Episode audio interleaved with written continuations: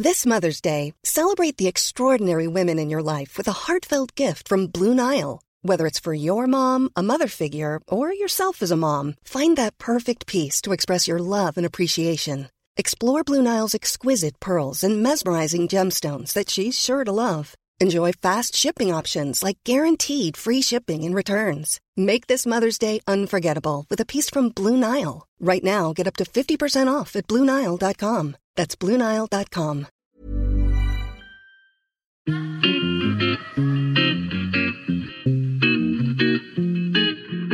Salut les gars, je suis Anne-Laure Baratin et vous écoutez le podcast Genre de fille. Chaque semaine, je reçois une fille unique en son genre pour parler sans tabou de mission de vie, de galère, de déclic ou non, de féminin, de maternité ou pas, tout ça, tout ça. Par leur parcours, leur engagement et leur choix de vie, elles m'ont bluffé et j'ai à cœur de vous les faire découvrir. Je sais qu'elles vous inspireront. J'espère maintenant que leur parole vous permettra d'avancer, de choisir, de décider. Et maintenant, place à l'épisode du jour.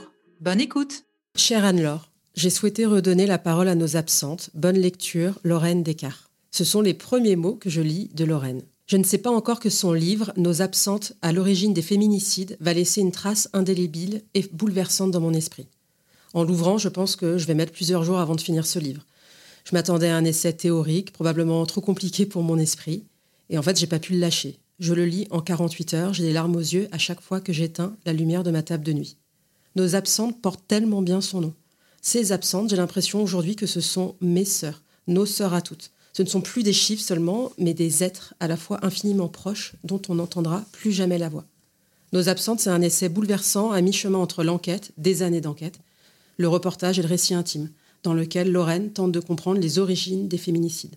Et elle redonne une voix à toutes celles qui ne peuvent plus s'exprimer parce qu'elles ont été tuées par un conjoint ou un ex-conjoint. Bonjour Lorraine, je suis ravie de te recevoir au micro de Genre de Fille. Bonjour Anne-Laure, euh, merci beaucoup pour cette introduction qui me touche beaucoup. Je suis hyper euh, contente euh, de te recevoir. C'est peu dire qu'il était évident pour moi qu'il fallait que tu viennes parler au micro de mon podcast après que j'ai refermé ton livre. Alors, comment tu vas, toi, aujourd'hui? Qu'est-ce que tu ressens quand tu es en pleine promotion du livre Nos absentes? En fait, je suis soulagée parce que je pense que c'est un projet qui a été assez lourd à porter pour moi. Et je suis hyper heureuse de, voir euh, le livre exister et aussi d'avoir les retours euh, des personnes qui sont présentes dans le livre, euh, des familles de victimes ou des survivantes, ou des, des divers professionnels ou experts, expertes qui sont, qui sont mentionnés et qui sont aussi heureux et touchés de recevoir le livre. Franchement, c'est une très belle reconnaissance pour moi. Surtout qu'en plus, c'est sept années d'enquête, donc c'est quand même énorme. Est-ce que tu as l'impression de refermer une page, de tourner une page? Avec ce livre pour les affaires, euh, oui et non, parce que déjà, je vais rester en contact avec les personnes euh, qui sont présentes dans le livre et je vais continuer à travailler. Je le referme avec un fort désir de repartir sur le terrain en reportage. J'avais la naïveté au, début de cette entreprise de croire que j'allais euh, boucler cette obsession, parce que c'est vraiment une obsession sur euh, les féminicides, les violences conjugales. Et en fait, euh, je referme le livre en me disant qu'il reste encore énormément de choses à raconter, d'histoires à raconter. Et donc, je vais continuer. Mais par contre, pour les absentes qui sont présentes dans le livre, je pense qu'il y a une boucle plutôt qui se boucle, parce que c'est des affaires que j'ai commencé à couvrir au moment du meurtre. Et là, ça va faire quelques années, depuis 2016-2018, et il y a eu les procès aussi. Et je pense qu'il y a quelque chose, oui, qui se boucle, même si évidemment, enfin, le deuil continue, etc. Une première étape qui est franchie avec, euh, avec ce livre en parallèle. Et tu as eu beaucoup de retours des personnes dont tu parles dans le livre, notamment les familles que tu as suivies, euh, ces familles de ces victimes des féminicides? Oui, le premier retour, c'était euh, Brigitte Soyer, la mère de Géraldine Soyer. C'est la... C'est celle dont tu parles en premier en voilà. ton livre. Brigitte, donc c'est la mère d'une victime de féminicide, c'est une dame euh, septuagénaire et qui m'a appelée en me disant euh, vraiment merci, merci. En fait, c'est pas les mots qu'elle a utilisés, c'est plutôt euh, l'émotion qu'il y avait dans sa voix et ça m'a fait plaisir. En fait, c'est la première histoire avec laquelle on, on, commence le, on commence le livre avec l'histoire de Géraldine Soyer. Donc c'est vrai qu'elle a dû ouvrir le livre et voir le prénom de sa fille. Et après, il y avait euh, ces petites filles aussi euh, qui le lisaient. Géraldine Soyer, c'est la première affaire de féminicide conjugal sur laquelle j'ai écrit en France. Elle a été tuée en 2016 dans la montagne de Reims. Et c'est une affaire assez, euh, assez symptomatique de, ce qui mène au, féminicide, dans le sens où c'est un contexte de séparation. le, conjoint, le meurtrier, était, était connu dans le village, c'est dans un village que ça, que ça s'insère, était connu comme un, caractériel. En faisant des recherches durant l'enquête, j'ai trouvé aussi des antécédents euh, euh, de condamnation judiciaire pour des violences faites aux femmes, que ça soit sur une ex-compagne ou euh, dans un cadre professionnel. Et euh, quand euh, cet homme a, mis à la porte euh, femme et enfant, donc Géraldine Soyer, les deux petites filles qui étaient mineures à l'époque, elles se sont précipitées à la gendarmerie, puisque c'est en zone rurale, pour signaler le départ du domicile. Et les petites, en fait, avaient dit qu'il y avait des, des armes à domicile et qu'elles avaient peur qu'il y avait des fusils. Et en fait, à l'époque, en 2016, les gendarmes n'étaient pas intervenus. Les fusils n'avaient pas été retirés. Et c'est avec euh, l'un de ses fusils qu'il a tué euh, Géraldine Soyer, qui venait de retrouver un travail dans la bibliothèque municipale avec un fusil de chasse. Euh, ce qui est assez fréquent aussi, puisque la, plupart des meurtres sont perpétrés par arme à feu ou arme blanche. Et effectivement, le meurtre s'est déroulé devant la fille la plus jeune. Elle s'appelle P parce que j'ai, comme elle est encore mineure aujourd'hui, ça c'est de ma, de ma volonté, c'est pas à la demande de la famille, j'ai préféré euh, ne pas mettre son prénom par, euh, par précaution, parce que la fille aînée, Annelise, euh, à l'époque, elle était mineure, donc en 2016-2017, je ne l'avais pas interviewée. Mais par contre, je l'ai rencontrée il y a une, année pour l'écriture du livre. Aujourd'hui, elle est une jeune étudiante en droit. Elle est majeure et elle m'a raconté son versant de l'histoire à ce moment-là. Et aussi ce, ce qu'elle devient aujourd'hui. Tu expliques très bien dans ton livre, c'est souvent la rupture qui est l'élément qui va enclencher le passage à l'acte et donc le féminicide. Oui, en fait, euh, c'est la rupture ou une, un moment où, la, femme, euh, dans un cadre conjugal, elle a des velléités d'émancipation aussi. Euh, ça peut être une reprise de travail ou juste de... Ça peut être interprété de, de manière différente, mais en tout cas, c'est un moment où elle reprend, entre guillemets, sa liberté, que ça soit par la séparation ou d'autres formes. Euh, et, c'est ça, en fait, qui est assez dramatique, c'est que euh, c'est à ce moment-là que le, que le passage à l'acte létal commence à, se préparer. Et c'est pour ça que euh, quand j'ai démarré le travail sur les féminicides conjugales en France, il y avait encore cette lecture du, crime passionnel, du drame de la séparation, où en fait ces meurtres, ce qui est une aberration totale quand on, quand on s'intéresse de plus près à ces affaires, en tout cas dans la lecture du, journalistique, c'était associé euh, à des crimes passionnels, à des faits divers, et d'ailleurs ça faisait écho aussi dans les mentalités euh, du reste de la population, alors qu'en fait, si on doit parler avec une expression, c'est plus des crimes de possession, c'est-à-dire que ce qui déclenche le meurtre, c'est la volonté de récupérer ce que l'homme pense lui être dû. En fait, la violence conjugale, qu'est-ce que c'est? C'est une mécanique de déshumanisation de l'autre, le réduire jusqu'à l'état d'objet dont on peut s'emparer, décider qu'on a un droit de vie ou de mort sur cette personne si euh, euh, l'objet euh, essaye de, reprendre sa propre vie. Complètement. Tu parles aussi, je trouve ça très intéressant, si tu parles de maltraitance médiatique. Il y a, je crois que c'est Brigitte oui. qui dit à un moment, notre histoire ne nous appartient plus. Oui, c'est euh, une, autre, euh, une autre famille. Brigitte, en fait, la première fois que je suis allée chez elle, c'était en janvier 2017. Euh, elle habite à côté de Reims. Donc, c'est la grand-mère de Géraldine Soyer. Et ça faisait plusieurs semaines qu'on se parlait par téléphone. Elle m'avait raconté beaucoup de choses et elle m'avait déjà dit par téléphone ce qu'elle m'a montré quand je suis allée chez elle. C'est les journaux de la presse locale qui illustraient les articles relatant euh, le meurtre par euh, notamment un journal par la photo du mariage de sa fille avec le meurtrier. Comment ils ont eu la photo? D'ailleurs, on ne sait pas. sait pas comment ils ont. On ne sait pas. Et puis de toute façon, oui, c'est une question de, droit. On ne sait pas. Et, surtout. pourquoi? Enfin, c'est participer aussi à cette lecture de, de l'amour passionnel, etc. Et oui, c'est aussi des choses qui blessent les, les familles de victimes. Et oui, il y a une forme de maltraitance dans le fait divers. Parce que parfois, quand euh, on lit euh, ces faits divers, les victimes n'ont pas de nom, pas de prénom, euh, ou alors c'est ramené au terrain de l'amour, des passions, l'empathie, elle est pour le meurtrier, etc. Et ça aussi, ça participe à une forme de déshumanisation des victimes quand on raconte pas qui elles étaient, ou alors qu'on surplombe cette histoire comme si c'était toujours à l'autre que ça arrivait et jamais à soi ou à son entourage. Et t'expliques toi aussi d'ailleurs que quand tu as fait cette enquête, tu n'avais pas de nom. Enfin, quand tu as enquêté sur les féminicides, tu as dû faire un vrai travail de journaliste pour retrouver ces personnes. Oui, après je vois beaucoup l'évolution parce que en 2016 j'avais j'avais rencontré d'autres familles aussi à cette époque, mais beaucoup euh, considérer que euh, leur deuil n'était pas politique, euh, ce qui est tout à fait, tout le monde a le droit d'envisager son deuil de la fin, c'est très personnel, et avait pas forcément envie que ça s'étale dans les journaux. Et aussi, moi, je revendique le titre de journaliste. Enfin, j'adore mon métier, mais je sais aussi qu'il y a beaucoup de critiques qui sont faites, une méfiance vis-à-vis des journalistes assez diffuse dans la population. Et ces trois raisons font que souvent, c'est probable que euh, les personnes ne souhaitent pas donner suite. Et comme je faisais pas du fait divers et que je travaillais en lien avec les familles, euh, autour de cette notion de consentement. J'insistais pas si jamais les, personnes n'avaient pas envie de me rencontrer ou n'adhéraient pas à la démarche. Et par exemple, en 2018, quand je me suis replongée dans les féminicides de l'année en cours, les féminicides conjugaux, j'ai remarqué que c'était plus facile de contacter les familles qui en avaient plus qui voulaient euh, me rencontrer parce qu'il y avait aussi un processus de prise de conscience qui était en cours qui a été euh, enclenché par euh, tout un tas de raisons dont on va peut-être euh, parler plus tard. Mais ce que j'ai remarqué, c'est que dans, les, dans chaque pays ou dans une grosse partie des pays où il y a eu le concept de féminicide qui a émergé, soit autour cristallisé autour de la notion de conjugalité en France ou dans d'autres pays, ça a pu être émergé sous d'autres sous d'autres formes.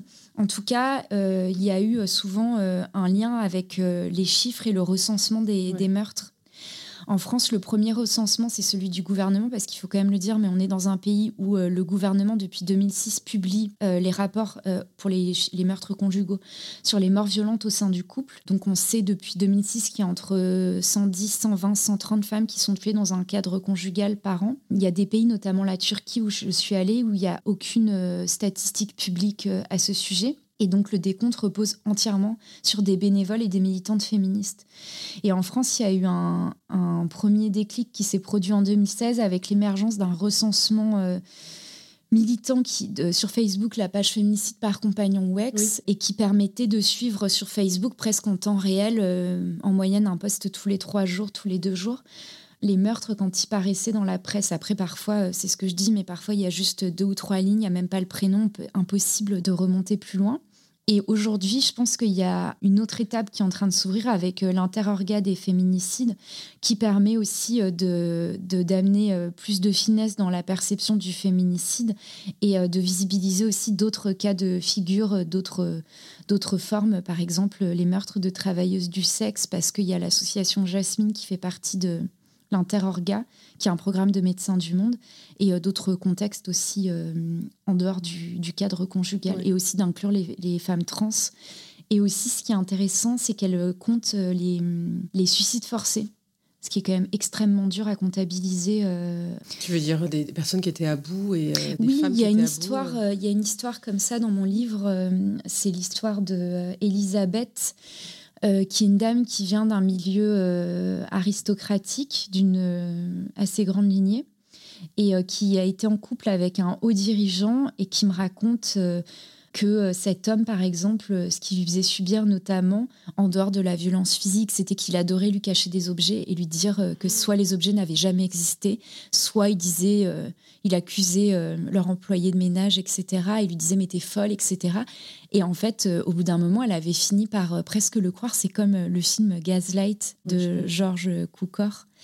Et oui, et cette dame, par exemple, elle a tenté de se suicider à un moment. Ce qu'elle raconte tu as couvert une dizaine d'affaires. À chaque fois, bah, tu as, pu le constater, euh, comme les familles, c'est les défaillances de l'État, notamment dans la non prise en compte de signalement préalable de ces violences. C'est assez révoltant quand on lit le livre. Oui, oui, c'est important de le dire parce que, euh, euh, encore une fois, je pense que en France, on est en retard dans la lutte contre les violences conjugales de manière générale et la perception des féminicides aussi qui sont un meurtre, euh, le meurtre d'une femme par un homme parce que c'est une femme, donc c'est un meurtre à mobile misogyne. Mais il y a une autre notion qui a émergé parce que ça renvoie à une longue tradition de recherche universitaire qui remonte dans les années 70 et qui a ensuite été beaucoup étudiée par euh, des chercheuses euh, et chercheurs latino-américains. notamment Marcela Lagarde, qui est une femme universitaire, une femme politique mexicaine qui a beaucoup étudié le cas de Ciudad Juarez, au Mexique, qui est une ville assez incontournable quand on s'intéresse au féminicide. Aussi. C'est près de la frontière, c'est ça? Oui, c'est ça. Il y a beaucoup d'usines qui emploient énormément de femmes précarisées. Oui, oui, oui. C'est le théâtre d'un féminicide de masse depuis les années 80 et ça renvoie aussi au lien entre capitalisme et, et, le meurtre des femmes parce que c'est beaucoup des des femmes ouvrières précaires qui sont retrouvées euh, dans l'espace public et qui ont parfois subi aussi des sévices, euh, des crimes euh, exécutés par des moyens sexuels, etc. J'en parle dans le livre, voilà. Et Marcella Lagarde, en allant à Ciudad Juarez, elle a, elle a complété la définition du féminicide en disant c'est un crime de genre, mais c'est aussi un crime d'État, dit Marcella Lagarde, parce que ça renvoie à l'incapacité des autorités à empêcher ces meurtres, à protéger ces femmes et aussi, ça s'inscrit dans un climat de banalisation des violences sexistes et sexuelles.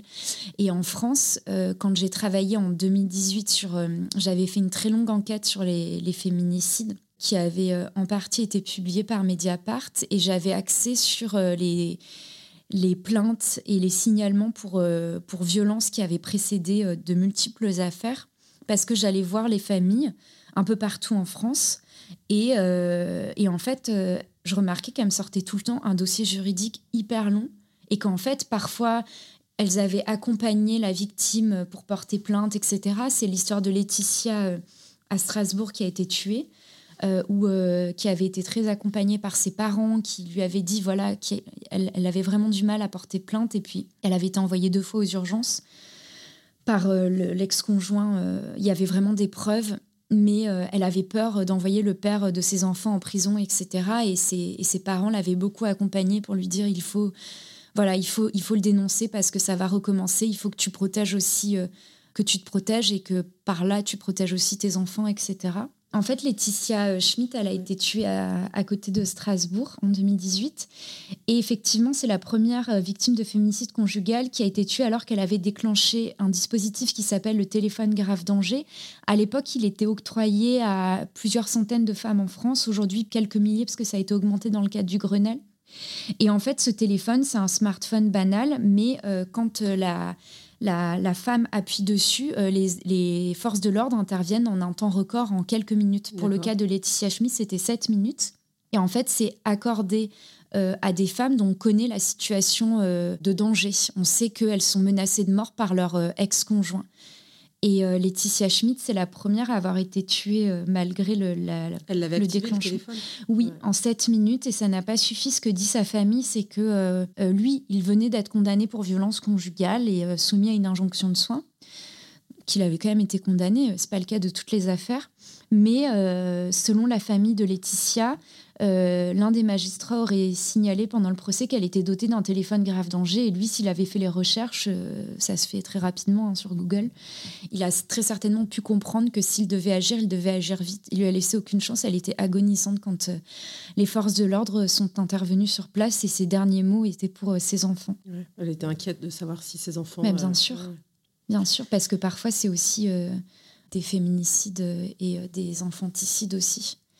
Lui, s'est suicidé à l'issue du meurtre, comme euh, c'est beaucoup le cas, ce qui qui empêche un procès. Oui, et hum, dans le livre, j'ai fait le procès du, meurtrier de, quelques procès, notamment celui du meurtrier de Célois que je détaillais assez longuement. Et il y a quand même euh, tout un travail d'enquête à ce moment-là qui est fait par la justice. Ça coûte extrêmement cher, hein, toutes ces affaires. Euh, il faut le dire, hein, les violences conjugales, on, les paye. les violences intrafamiliales coûtent une fortune à la société. On dit toujours que les associations euh, demande trop, etc. Mais en fait, on paye déjà tous beaucoup trop. Et euh, Ce que tu dis, ça me fait penser aussi au, livre de Lucie Pétavin, qui a écrit un livre qui s'appelle Le coup de la virilité. Oui. Effectivement, où elle, euh, elle expliquait quand elle est passée dans le podcast que les chiffres font que c'est les hommes entendent plus facilement des chiffres quand on te dit mais non, c'est et en fait le fait de dire bah si ça coûte tant, regarde ces chiffres là, ça donnait plus de poids à son argumentaire. On parle de politique de rigueur, etc. Mais c'est vrai que lutter contre les violences intrafamiliales, et les violences sexistes et sexuelles de manière générale, ça pourrait être une super, euh, j'espère qu'on entend mon, cynisme, une super politique de rigueur. Moi, je cite euh, le travail d'un collectif de chercheuses et chercheurs euh, qui avait été missionné par l'ancien ministère des droits des femmes en 2012, qui a estimé le coût des violences conjugales à 3,6 milliards d'euros sur l'année 2012. C'est les frais de justice, 96% de l'activité de justice, c'est en lien avec des inculpés ou des accusés, des prévenus hommes. c'est les soins médicaux, c'est aussi le manque à gagner pour tous les traumatismes que ça, que ça provoque. Ça coûte une fortune. Dans, dans, dans les récits qui sont dans ton livre, il y a une pluralité des profils des auteurs de féminicides, mais notamment aussi parce que c'est des personnes qui viennent de milieux très aisés, alors qu'effectivement on peut avoir euh, tendance à avoir l'image de crimes qui ne sont commis que par des personnes euh, venant de milieux défavorisés.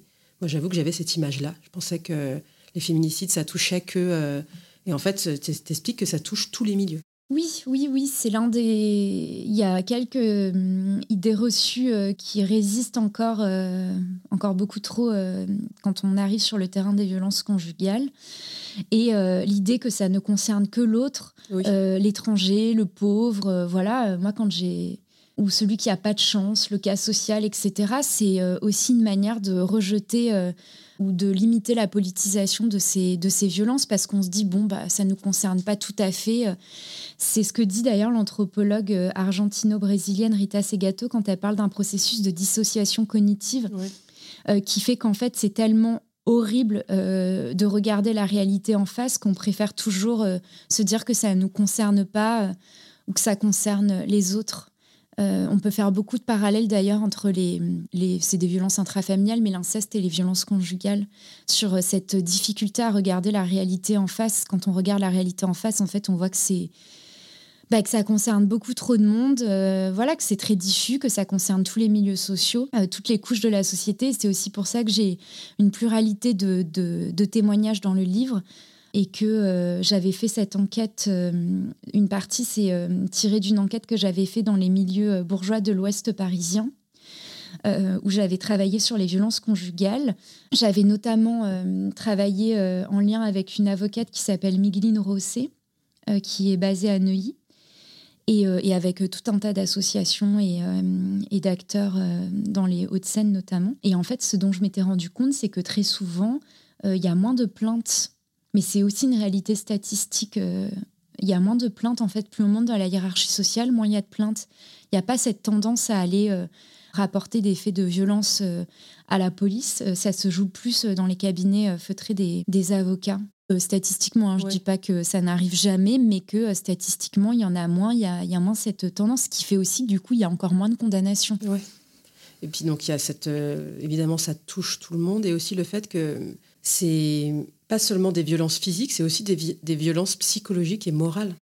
Oui, ça c'est une autre idée reçue euh, où on dit violence conjugale égale violence physique, qui est d'ailleurs euh, véhiculée par euh, ce slogan Une femme meurt tous les trois jours sous les coups de son conjoint. Et je l'ai dit au début de l'entretien, mais la plupart du temps, ces meurtres ne sont pas perpétrés à main nue, mais par arme blanche ou arme à feu.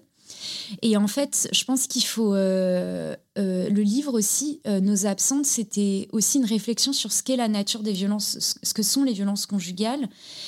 Et je pense dissocier le discours ou l'association automatique violence conjugale égale violence physique. Il y a des victimes qui n'auront, de féminicide notamment, en tout cas, aucune trace de violence physique n'a pu être détectée. Et dans les témoignages, la violence physique arrive de temps en temps et parfois de manière répétée. Mais la violence conjugale, c'est quelque chose, c'est un, climat, un environnement. Euh, c'est pour ça que j'aime bien euh, les travaux de, ce chercheur américain qui s'appelle Ivan Stark et qui travaille avec la notion de contrôle coercitif et qui explique que euh, pour lui, la violence conjugale, c'est comme une prise d'otage de l'intime et qui donne l'image d'une cage dans laquelle les victimes, donc la plupart du temps des femmes, sont enfermées et que les barreaux, la plupart du temps aussi, sont invisibles. Ça peut être bon, bah, de la violence physique, mais c'est aussi beaucoup des stratégies de micro-régulation du quotidien, d'humiliation, de contrôle des finances, etc. Les micro-régulations du quotidien, été très étonnée du nombre de fois où j'ai entendu des, des récits, euh, des moments où euh, les victimes, les anciennes victimes me parlaient de, liens avec l'alimentation. Que ça soit Magali, la survivante de féminicide, qui me dit, on pourra en parler de Magali parce que c'est une histoire très importante dans le livre, mais euh, qui me dit que l'une des choses qu'il a le plus détruite, c'est la fois où il a forcé à cuire un steak ou une autre témoins qui me racontent que tous les soirs, quand elle rentrait chez elle, elle avait un questionnaire ménager très très pointu et qu'elle devait vraiment se soumettre tous les jours à, un véritable supplice ménager et que si jamais elle n'y arrivait pas, euh, c'était euh, des crises de colère de la part de son conjoint, sachant que cette dame, elle travaillait aussi. Ou, euh, ou par exemple, Madeleine, son mari, c'était le patron d'une importante agence d'architecture, son ex-conjoint.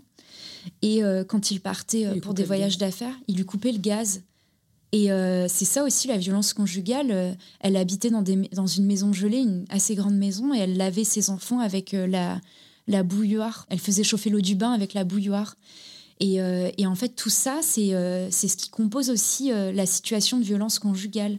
Ton récit, je trouve qu'il est aussi extrêmement puissant parce que tu parles de l'après pour les familles des victimes de féminicide, notamment pour les enfants, et combien le quotidien il est compliqué. Tu parles notamment de Anne-Lise, on en a parlé au début, une des filles de Géraldine Soyer, qui a une difficulté extrême pour obtenir une bourse. Et c'est vrai qu'il n'y a pas de statut spécial pour les enfants victimes de féminicide, alors que c'est quand même les victimes collatérales Anne-Lise et, euh, euh, les orphelins orphelines de féminicide, c'est pour moi c'est des victimes directes parce que c'est des personnes qui ont grandi dans un climat euh, de violence. Le, féminicide, c'est le passage à l'acte létal, mais c'est aussi un meurtre qui s'inscrit dans un continuum de violence pour la victime, la femme, avec parfois c'est ce que c'est les exemples que j'ai décrits euh, tout à l'heure, mais aussi pour euh, l'environnement. Annelise, quand je l'ai revue, elle m'a raconté ce que c'était de grandir avec, euh, c'était son beau-père, avec cet homme, les humiliations qu'il lui faisait subir, et c'était assez dur à entendre tout ça. Et effectivement, euh, on, pourrait croire que, euh, voilà, une fois que le meurtre s'est produit, euh, c'est fini. C'est d'ailleurs le temps du fait divers, on n'en parle pas ensuite. Alors que quand on suit les familles ou quand on est concerné, quand on les accompagne, en fait, ça continue. C'est ce que dit d'ailleurs euh, Sandrine Boucher, la présidente de l'Union nationale des familles de victimes de féminicide, qui est un mouvement qui, qui fédère euh, des familles euh, de victimes en France, qui est assez important, et qui dit on pourrait croire que tout s'arrête pour les familles, alors qu'en fait, ça ne fait presque que commencer parce qu'il y a les frais de justice il y a les frais de funérailles, ça coûte extrêmement cher euh, d'enterrer quelqu'un. Euh, tout le monde n'a pas les moyens euh, comme ça. Il y a ce, que, ce que me disait Brigitte quand on s'est appelé avant que je la rencontre, la paperasse. Ça lui prenait un temps fou. les droits pour avoir les aides sociales à la CAF, pour obtenir le droit de garde, voilà. aussi le fonds de garantie et d'indemnisation pour les victimes. ça prend des années et des années. Anise, elle a toujours pas reçu la totalité. Ça fait sept ans que, que sa mère elle est, elle est décédée, et P, la petite sœur, euh, non plus. Euh, et effectivement, euh, quand j'ai revu Annelise, donc elle me racontait qu'elle était étudiante en droit, ce qui est hyper fort symboliquement, puisqu'elle avait dit à la gendarmerie saisissez les fusils et rien n'avait été fait. Elle l'avait dit, ouais. Hum. Et sa petite sœur P aussi c'est grâce à son témoignage que, je peux le dire parce qu'à l'époque, je l'avais pas. Euh, c'était pas un témoignage de première main, c'était la grand-mère. Comme elles étaient mineures à l'époque, euh, la première fois que je les avais vues, je les avais pas interrogées, euh, interviewées. Là, j'ai pu échanger avec Anis parce qu'elle est adulte maintenant, et donc elle m'a donné son versant de l'histoire et notamment, elle m'a confirmé ce qu'on m'avait dit pour les fusils, mais là, c'est un témoignage direct. Et oui, effectivement, elle me racontait aussi qu'elle avait des problèmes avec le CRUS, donc cet organisme qui alloue des bourses pour les étudiants, parce qu'ils comprennent pas sa situation. Ce qui veut dire techniquement qu'elle est obligée de leur expliquer ce qui s'est passé dans sa famille. Enfin, c'est atroce. J'étais euh, tellement mal pour elle quand elle m'a raconté ça. Et euh, Il y a un vrai sentiment de solitude en fait. Oui, oui. C'est des personnes qui sont, qui sont laissées. C'est ça.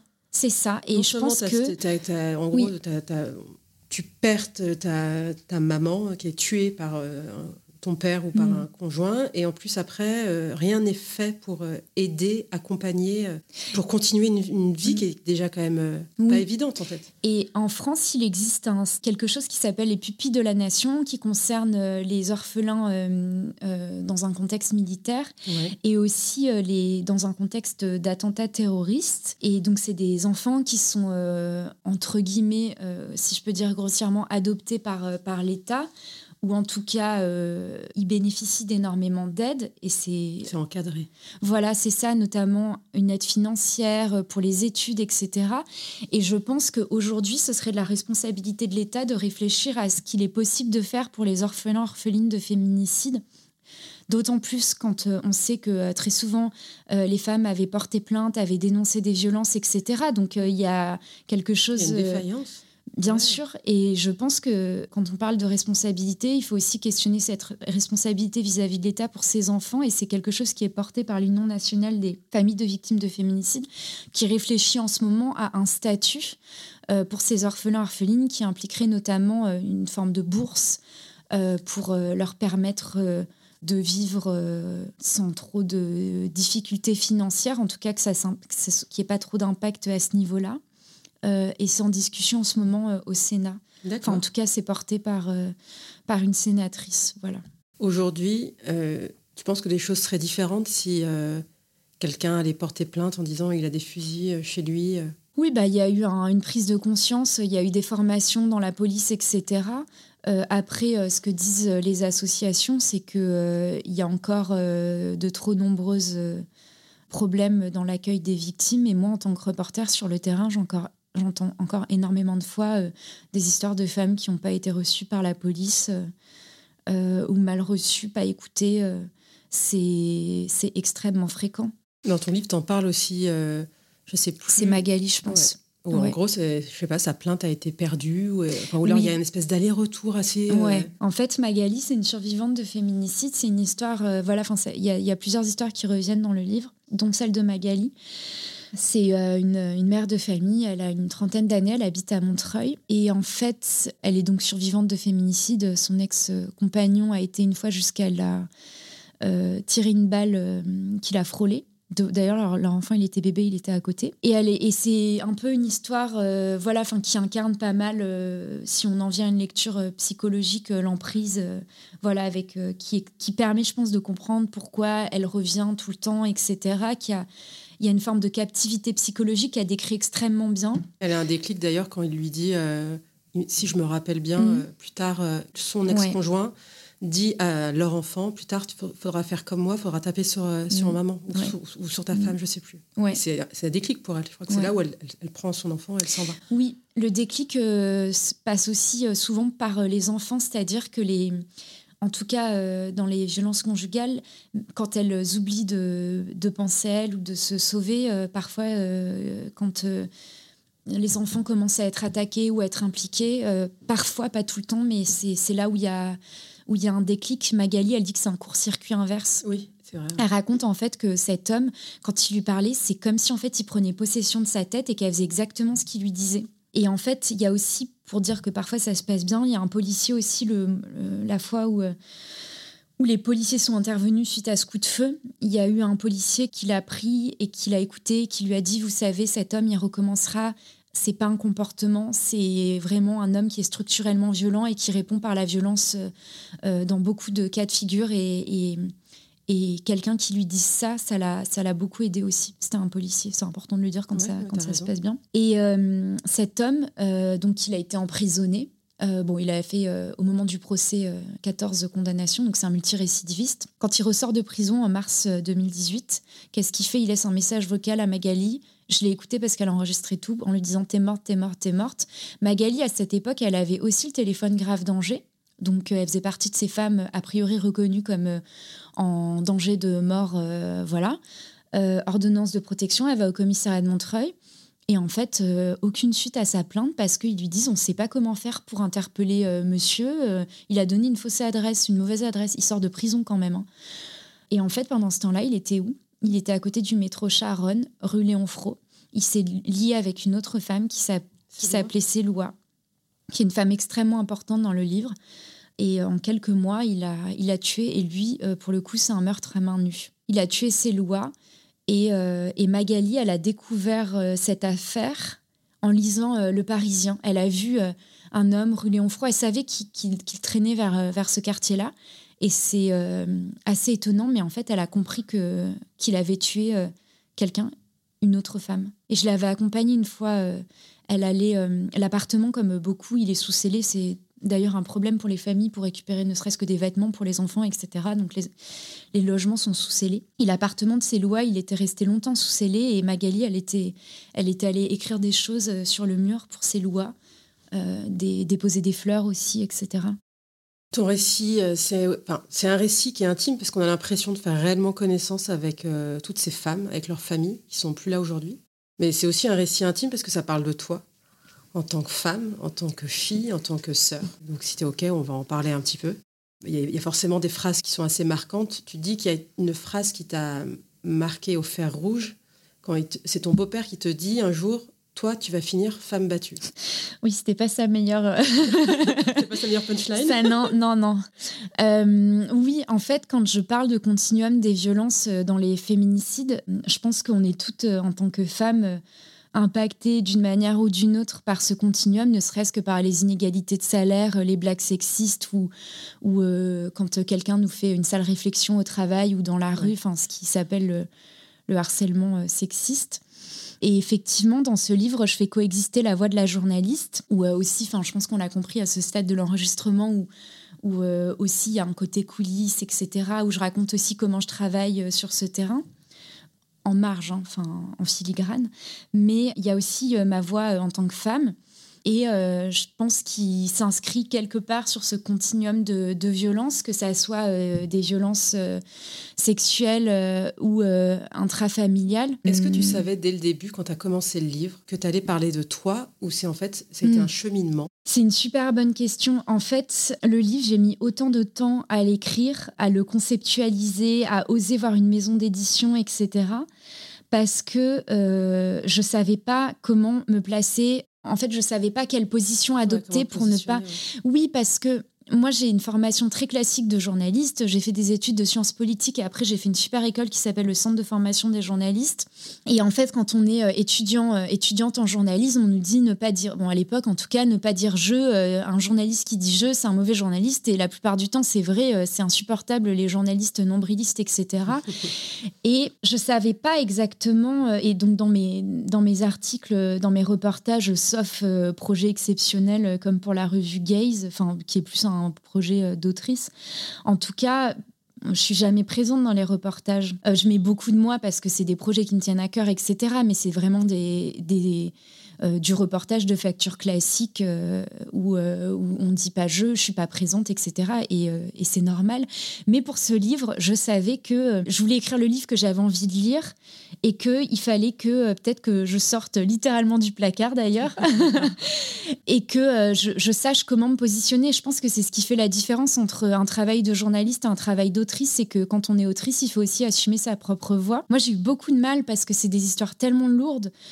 Euh, il fallait quand même trouver le bon positionnement. J'avais Bon, moi, je me pose beaucoup de questions et je me prends souvent la tête et j'avais vraiment peur. Euh, je, je voulais pas que ça soit indécent, donc il fallait que ça soit respectueux et que les héroïnes du livre, c'est elles, c'est les absentes. Oui.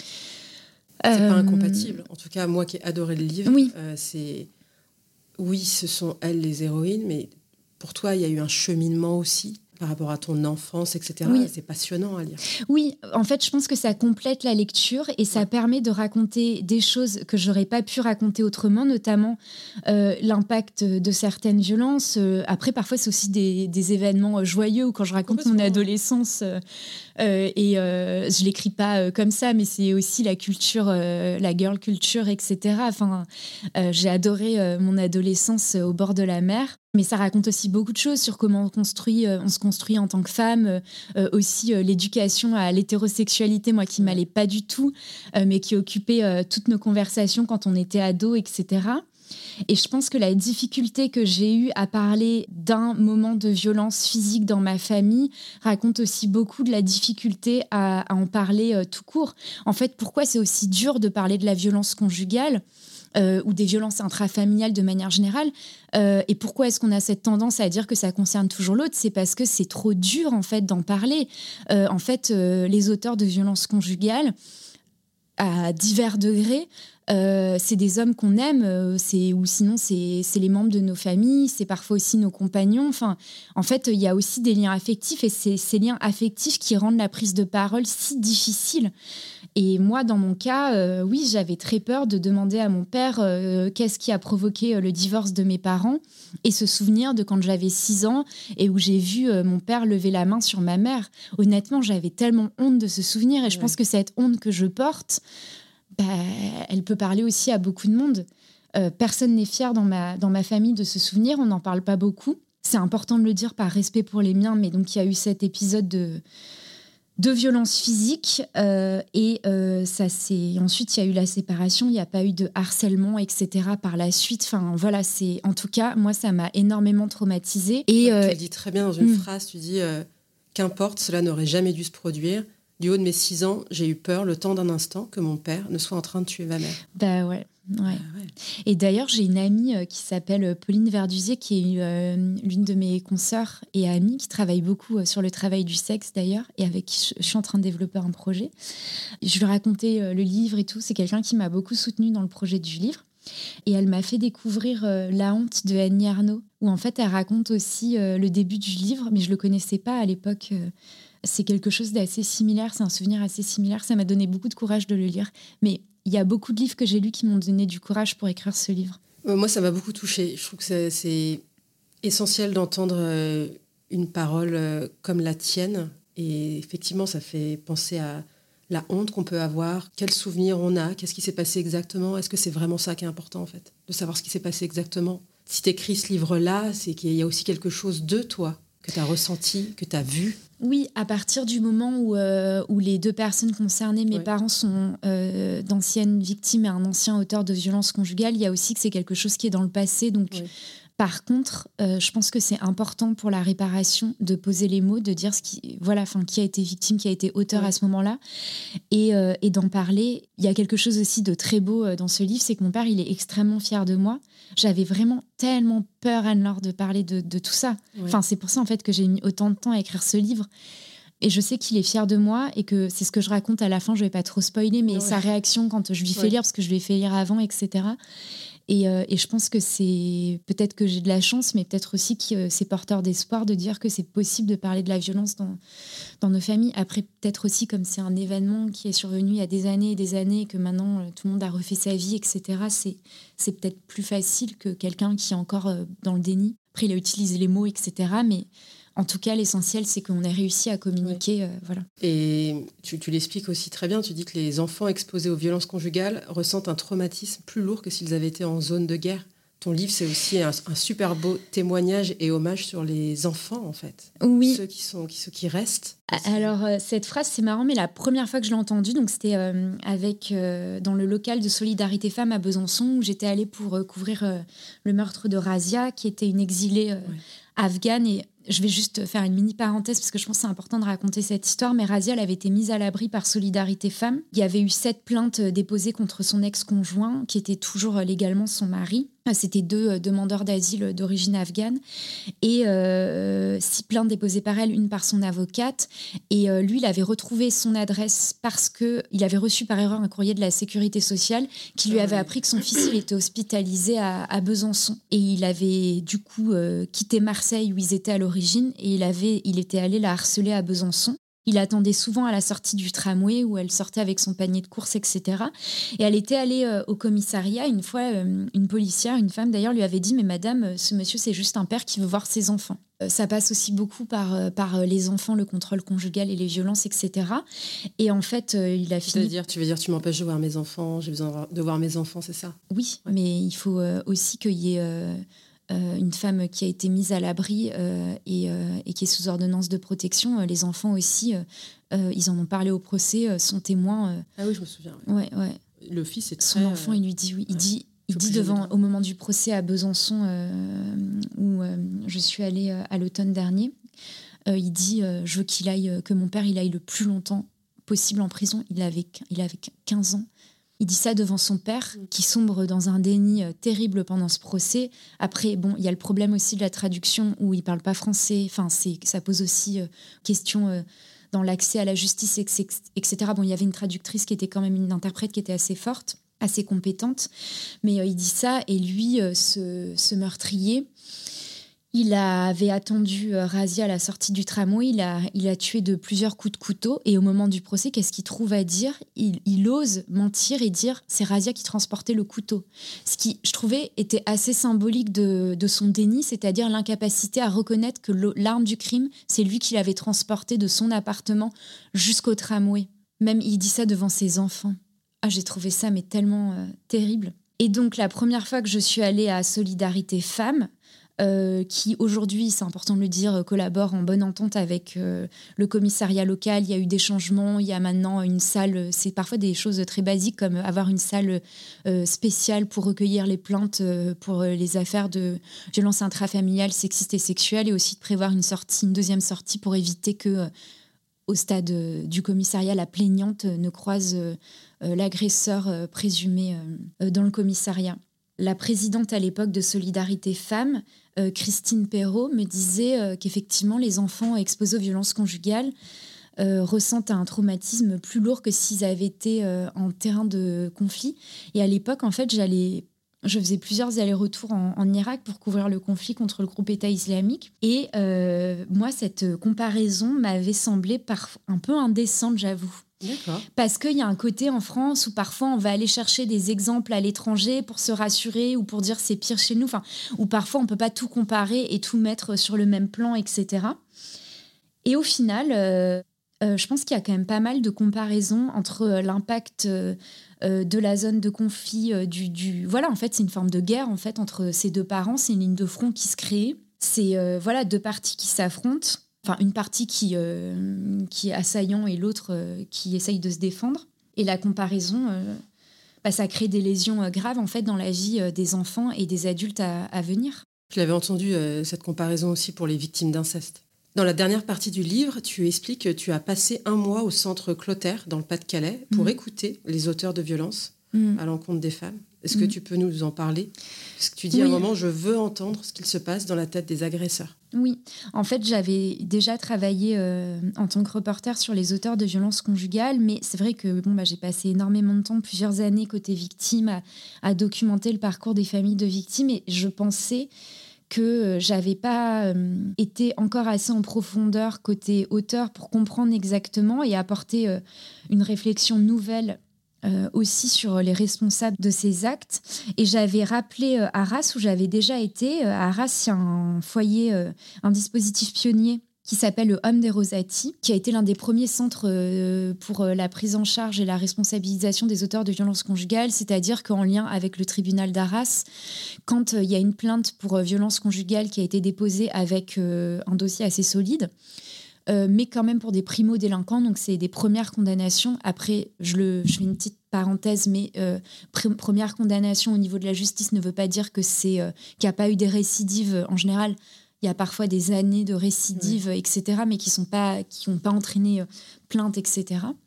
Et ils sont placés dans un foyer pour permettre euh, à la victime et aux enfants, quand il y en a, de rester euh, à demeure, quand bien même euh, l'homme règle le loyer ou est le propriétaire, c'est à lui maintenant. Il y a une loi qui a été votée à lui en de partir. Ouais, en principe. Bon, après, dans la pratique, souvent, c'est pas forcément. Mais en tout cas, là, dans le contexte de Arras, il y a cette possibilité. C'est assez bien appliqué. Et en fait, en rappelant le psychologue euh, qui euh, dirige euh, le groupe de responsabilisation, donc c'est-à-dire la prise en charge thérapeutique, il m'a dit mais venez sinon pour suivre l'intégralité d'un groupe de responsabilisation. Donc en fait, il m'a donné accès à cet espace. Je crois que je suis la seule journaliste à y avoir eu accès dans la, dans la longueur et c'était mais passionnant. Ah bah ça se ressent, c'est passionnant. C'est flippant. Ouais, le aussi. déni, oui. le je, parle en tant qu'être humain, tu as envie d'en secouer certains. Tu as envie de le dire, mais est-ce que vous vous rendez compte euh, de ce que vous avez fait? On a l'impression qu'il y, a, un moment, il y a, une personne, euh, alors il l'appelle, je sais pas, l'homme joker ou l'homme bonus. Ah oui, euh, à la base, c'était une perle, je crois qu'elle dit ça comme ça, c'est les plus ah, Voilà, c'est ça, tu as raison. Oui. C'est un les homme qui, a complètement, qui a complètement déconstruit ou en tout cas, il a entamé. Alors en fait, donc ce processus de euh, ce groupe de responsabilisation, il s'étale sur euh, euh, cinq semaines. il est encadré par une psychologue, Frédéric de Rancy, et une travailleuse sociale, Séverine Lescoutre. Après, moi, quand j'y étais, elle était, elle était en congé à ce moment-là. donc le groupe, il s'est fait avec avec Frédéric. Et en fait, c'est de réunir autour de la table plusieurs euh, de ces hommes qui euh, sortent de garde à vue, première fois souvent qui, sont en garde à vue. Et en fait, c'est dans le laps de temps entre la garde à vue et le, passage en, correctionnel. mais ensuite, souvent, ils sont dans la condamnation, il y a aussi une, injonction de soins, ça s'appelle, ce qui fait qu'ils sont supposés continuer à consulter au Homme des Rosati, l'espace pour la prise en charge thérapeutique, ça s'appelle le Centre Clotaire et c'est piloté par une association très importante dans le nord de la France qui s'appelle Solfa, Solidarité Femmes Accueil, et qui a aussi euh, des foyers pour les femmes, etc., et les enfants. Et donc, euh, quand j'ai été euh, la, première fois autour de cette table avec, avec ces hommes, il y avait un électricien, un comptable, un ancien militaire et un jeune de 25 ans au chômage, un jeune père de famille. Donc, des profils assez divers. Euh, par contre, euh, la mécanique du déni, c'est la même pour tout le monde. Euh, c'est que elle l'a bien cherché, j'ai été poussée à bout, moi je me sens aussi victime dans cette situation et j'espère que ça va être reconnu, etc. Et en fait, au fur et à mesure de la discussion, donc des rendez-vous, et aussi euh, du travail des, des, travailleurs et travailleuses sociales côté euh, foyer euh, d'hébergement. Il y a un, effet miroir qui peut s'enclencher et où, en parlant les uns les autres, ils peuvent parfois s'auto-réguler ou se questionner ou pointer les zones, les zones d'ombre. Ça s'est beaucoup fait entre l'électricien et le comptable, où, bah, par exemple, le comptable, il disait au fur et à mesure, bon alors au départ, il nous parle de son histoire d'amour, etc. Bon, bah il y a, des liens affectifs. Mais au fur et à mesure des séances, on se rend compte quand même que euh, il a forcé euh, Madame à rester assise euh, sur un fauteuil. J'ai jamais su combien, si c'était cinq minutes ou trois heures. C'est-à-dire est-ce que c'était une forme de séquestration ou pas? ce que j'ai lu quand j'ai eu accès à l'ordonnance de placement sous contrôle judiciaire, c'est qu'il y avait aussi de la violence physique. Euh, dans la façon dont il a forcé à rester assise et que surtout les enfants aussi avaient été euh, violentés. Et en fait, la détection, elle s'est faite à l'école parce qu'il y a eu un enfant le corps enseignant s'est rendu compte qu'il y a eu un enfant qui avait subi des violences et ils ont questionné euh, les enfants. C'était des fils et ils ont, ils ont rappelé un souvenir, donc le souvenir de cette scène de violence où le, le, père a forcé madame à rester assise entre guillemets, il hein, faut entendre, euh, sur le fauteuil. Et lui, il comprenait pas, euh, cet homme, euh, pourquoi le souvenir, il remontait. Bon, après, honnêtement, ça a été jamais très clair de quand ça s'est passé, etc. Ce qui est aussi caractéristique de... Voilà, enfin, il commençait un peu à s'en mêler les pinceaux, etc. En tout cas, à un moment, l'électricien lui dit, mais attends, attends quand même, si jamais, qu'importe quand ça s'est passé, si le petit, il en parle à l'école, c'est que ça a dû quand même le traumatiser. Et euh, à partir de ce moment-là, pour ce monsieur comptable, il y a eu euh, au moins euh, une première vanne qui s'est ouverte et où il a pu commencer à se questionner. Ce que j'ai remarqué, c'est que, bon, bah, en quelques semaines, on ne change pas quelqu'un. Par contre, on peut le rendre volontaire pour entamer un vrai travail de responsabilisation, plus seulement uniquement parce qu'il y a la contrainte judiciaire, que c'est un travail qui prend plusieurs mois, mais je pense surtout plusieurs années, qui doit être volontaire et que il y a un moment de retournement dans ces groupes ou alors en entretien individuel où en fait euh, le responsable euh, n'arrive plus à se regarder dans un miroir. Et en fait, c'est lui qui s'envisage presque comme un monstre et que euh, cette étape qui est peut-être nécessaire pour prendre conscience de la gravité et des lésions qu'on provoque dans la vie des gens, que ça soit à tous les niveaux, elle est nécessaire. Après, le but, c'est pas que ce soit non plus euh, des, des, hommes euh, détruits, mais qu'il euh, il puisse y avoir une reconnaissance de ce qu'ils ont fait, mais totale, hein, et pas seulement du, déni ou de juste dire je l'ai giflé comme si ça résumait voilà, le problème. Et qu'ils puissent aussi voilà, se reconstruire. Pourquoi? Euh, j'espère que c'est pas trop difficile à entendre pour les victimes ce que je suis en train d'expliquer, mais c'est très pratique en fait. C'est qu'un homme auteur de violences conjugales, il fait souvent plusieurs victimes dans sa vie et que le problème de la récidive, il est au cœur euh, des politiques de lutte, enfin il doit être au cœur des politiques de lutte contre les violences conjugales et qu'en fait ces hommes, euh, si jamais ils prennent pas vraiment conscience de ce qu'ils font ou alors qu'ils sont dans un effondrement psychique, bah ça peut faire d'autres d'autres victimes et que le oui que en fait très souvent après une première condamnation, s'il n'y a pas un accompagnement pour la responsabilisation, il y a d'autres euh, condamnations, il y, a, un fort risque de récidive. Bah, comme pour le, le meurtrier de lois. Oui, alors après, dans le livre, euh, je fais quand même la distinction entre auteur de violence conjugale et homme violent, c'est-à-dire qu'un auteur de violence conjugale, qui peut être euh, atroce, etc., mais le recours à la violence, c'est un comportement, c'est-à-dire que c'est pas forcément quelqu'un qui est violent, euh, et c'est bien le problème aussi. Enfin, ce que je veux dire, c'est que ça montre bien aussi la spécificité machiste de tout ça. C'est que, par exemple, il a un problème financier, il va pas aller taper ou hurler sur euh, son banquier ou sa banquière. Euh, il y a quelque chose qui se joue aussi dans le rapport conjugal euh, entre un homme et une femme et des attentes et, parfois du sentiment de possession, etc. Et, oui, et de ce qu'une femme doit, que ça soit l'écouter, l'attention, le rassurer, fournir des services sexuels, enfin ce qui s'appelle du viol conjugal. Aujourd'hui, c'est reconnu, etc. c'est beaucoup aussi des attentes et c'est aussi pour ça que le groupe de responsabilisation, il y avait aussi un travail sur les, les stéréotypes sexistes, etc. Bon, je ne vais pas rentrer dans les détails, mais il y a quelques scènes épiques dans le, dans le livre. Ça fait sourire aussi. C'est à la fois tragique, mais cette partie, elle est, euh, Parfois, je me dis, est-ce qu'il faut la prendre avec humour? Mais comme tu dis, je pense aussi au... Je vais, je vais, je vais t'en parler ensuite. Mais juste du coup, pour les auteurs, euh, euh, un homme violent, c'est quelqu'un qui se construit structurellement dans la violence. Et par exemple, le meurtrier de Célois, au moment du procès, il a été reconnu par les experts euh, comme une personnalité psychopathique. Voilà, enfin, lui, je pense que c'est un homme violent qui répond par la violence dans quasiment toutes les situations de la vie. Alors que l'auteur de violences conjugales, et c'est bien le problème, euh, autrement, il peut paraître extrêmement charmant, et c'est bien pour ça que souvent il y a une difficulté de l'accès à la preuve et d'être cru pour les victimes. Quand euh, il est charmeur, que tout le monde autour dit mais quel père merveilleux, etc. C'est l'histoire, euh, par exemple, de... Elisabeth, dont le mari lui cachait des objets et que bon et plein d'autres choses aussi et qui et qui a été poussée au suicide à la tentative de suicide, tout le monde lui disait mais quelle chance tu as d'avoir un mari incroyable. Voilà. Après c'est un peu le, débat et euh, pour moi qui est assez mhm. tranché et qui est normal. Enfin justement non qui est pas normal, je sais pas comment expliquer, mais c'est comment tu peux être un bon père si tu tapes ta femme. évidemment que tu, ne peux pas être un bon père si tu tapes ta femme. Enfin je veux dire c'est euh, non. Parce qu'à un moment, donné, qui disait ça. Oui, il faut qu'il voit ses enfants. Enfin, euh, non.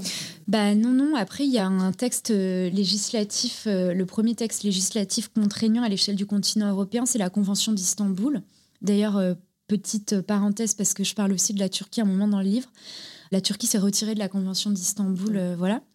Mais euh, dans ce texte, il y a euh, l'interdiction de procéder à des médiations conjugales quand il y a eu un, terrain de violence conjugale. Pourquoi? Parce que le conjoint agresseur peut reprendre le contrôle euh, de sa victime sous prétexte de... On ne peut pas dialoguer à équité euh, quand euh, l'un des, l'une des parties a, fait usage de la violence contre l'autre. Et oui, c'est pour ça aussi qu'il faut un travail de responsabilisation quand on en est venu à, lever la main sur, sur la mère de ses enfants ou sur n'importe qui d'ailleurs. Ou à insulter aussi, enfin, ne serait-ce que les insultes qui peuvent être parfois très banalisées dans les, dans les contextes conjugaux. Et donc, euh, pour euh, le dernier chapitre, effectivement, c'est aussi quelque chose dont je me suis rendu compte, c'était hyper intense comme immersion avec les auteurs de violences conjugales.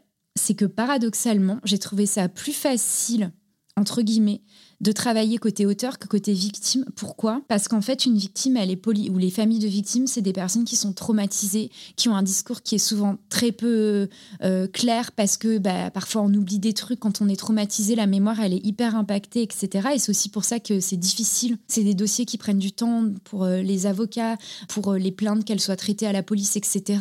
Et en fait, il, faut, il faut prendre en compte ça qu'en fait, plus une victime, elle a parfois un discours incohérent, plus parfois c'est qu'il y a des raisons de s'inquiéter, etc. Mais ça prend aussi beaucoup, beaucoup, beaucoup de temps. Alors que l'auteur de violence conjugale, au départ, son discours, il est très clair. Et euh, c'est cette légèreté qui m'a beaucoup questionnée, beaucoup heurtée. Et je me suis dit, au final, qu'est-ce qui apporte réparation euh, à une victime et à la société, c'est la condamnation, le fait de reconnaître un moment qu'il y a une victime qui a eu un auteur. Je pense que c'est important aussi pour sortir de ça et se dire un moment qu'on a qu'on a été victime, qu'on est une ancienne victime, etc. Euh, je pense aussi à euh, une réparation financière parce que ça coûte extrêmement cher de se défendre quand on est victime, qu'importe son milieu social. Ça coûte tellement cher. Mais je pense aussi que quand un homme euh, auteur prend conscience de la gravité de ce qu'il a fait, il perd de sa légèreté et que peut-être qu'il en redonne un petit peu ou l'ancienne victime ou les anciennes victimes peuvent peut-être espérer récupérer ce qui leur a été volé, c'est la légèreté. Les victimes, elles sont jamais légères. On va passer aux petites questions, euh, enfin pas petites, on va dire ça, on va passer euh, aux questions de la fin. Je ne sais pas Mhm. si tu connais Annick Cogent, enfin, si tu écoutes le podcast. Bien sûr, euh, et sûr, et puis- j'adore, euh, je n'en serais pas arrivée là si sur son entretien sur Le Monde. et justement, je vais te demander de compléter cette phrase, je ne serais pas arrivée là si. Oula. Euh, je pense que je ne serais pas euh, arrivée à écrire ce livre si euh, au tout début ma mère m'avait pas inscrite euh, sans vraiment me prévenir euh, au concours euh, du Sciences Po Bordeaux de, de ma région d'origine, donc le, le sud-ouest, D'accord. euh, où, où je pense que de moi-même, j'aurais jamais osé m'inscrire à ce concours en me disant mais non, mais jamais je vais le réussir et tout. Et au final, j'avais été acceptée et ça m'avait permis d'accéder quand même à une super, une super, un su- une super formation pour l'enseignement supérieur. Qu'est-ce qui t'anime? Euh, bah, j'adore mon, mon métier, j'adore aussi, euh, j'ai adoré euh, aussi écrire ce livre et qui est une autre forme d'écriture. Et j'adore le reportage, hein. enfin moi, mais j'adore tellement le terrain. Qu'est-ce qui te met en colère ou peut t'agacer? La remise en cause de la parole des femmes, c'est quelque chose euh, qui me met de plus en plus en colère parce que bah, ça fait écho aussi au livre. Souvent, c'est des femmes qui n'ont pas été crues. Et cette minimisation, cette dévalorisation de la parole des femmes à tous les niveaux, ça, me- ça me met en rogne. Je trouve que c'est tellement injuste. Quand une femme parle, on va dire que c'est du témoignage. Quand un homme parle, on va dire que c'est de l'expertise, etc. Et euh, oui, ça, ça me met très en colère. Est-ce qu'il y a une femme que tu aimerais entendre au micro de genre de fille? Il y en a beaucoup. Euh, Après, dans le livre, à la fin, je fais une petite bibliographie des livres qui m'ont accompagnée, je vais te dire. Peut-être que je peux en citer. Bah, Vanessa Springora, par Ouais. exemple. Bon, elle a déjà été euh, pas mal euh, interviewée. Je vais citer un livre. Vanessa Springora, pour ceux qui. Bon, j'imagine qu'il y en a beaucoup qui connaissent, c'est l'autrice de. C'est le consentement, c'est ça? Euh, oui, ouais, c'est ça. le Ouais. qui est l'un des livres, l'un des, des récits ou une œuvre auto-fictionnelle, je ne sais pas exactement comment le qualifier. aussi. Ouais, j'ai très hâte de lire euh, ses autres livres, qui s'est inscrit aussi dans ce mouvement euh, de prise de la parole sur euh, l'inceste, etc., qui a vraiment créé un précédent. Bah, Peut-être euh, ma consoeur Pauline Verdusier, qui travaille sur le travail du sexe, que j'adore. Et la question de la fin, quel genre de fille es-tu, Lorraine? Oula, ah, c'est trop dur comme question. Je sais. Euh, hmm, bah, je pense que je suis quelqu'un de passionné et de déterminé, ça on me le dit tout le temps. Merci Lorraine pour cet échange. Lisez le livre Nos absentes, à l'origine des féminicides. C'est un livre d'utilité publique. Merci beaucoup Lorraine. Merci pour l'invitation. Merci d'avoir écouté cet épisode. J'espère qu'il vous a plu. Si c'est le cas, partagez-le autour de vous et sur les réseaux sociaux. N'hésitez pas non plus à laisser un avis positif à propos de Genre de Filles sur vos applications de podcast. Pour ne rien manquer de Genre de Filles, suivez-moi à Anne-Laure Baratin sur Instagram. Si vous avez des compliments, des critiques ou des réflexions, n'hésitez pas. Merci à Marvin Marchand pour la musique du générique. Bonne semaine et à très vite. Salut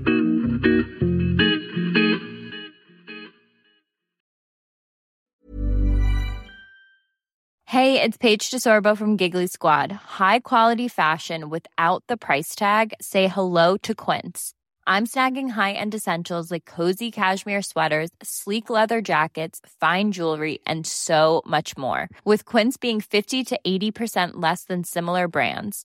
And they partner with factories that prioritize safe, ethical, and responsible manufacturing. I love that. Luxury quality within reach. Go to quince.com slash style to get free shipping and 365 day returns on your next order. Quince.com slash style.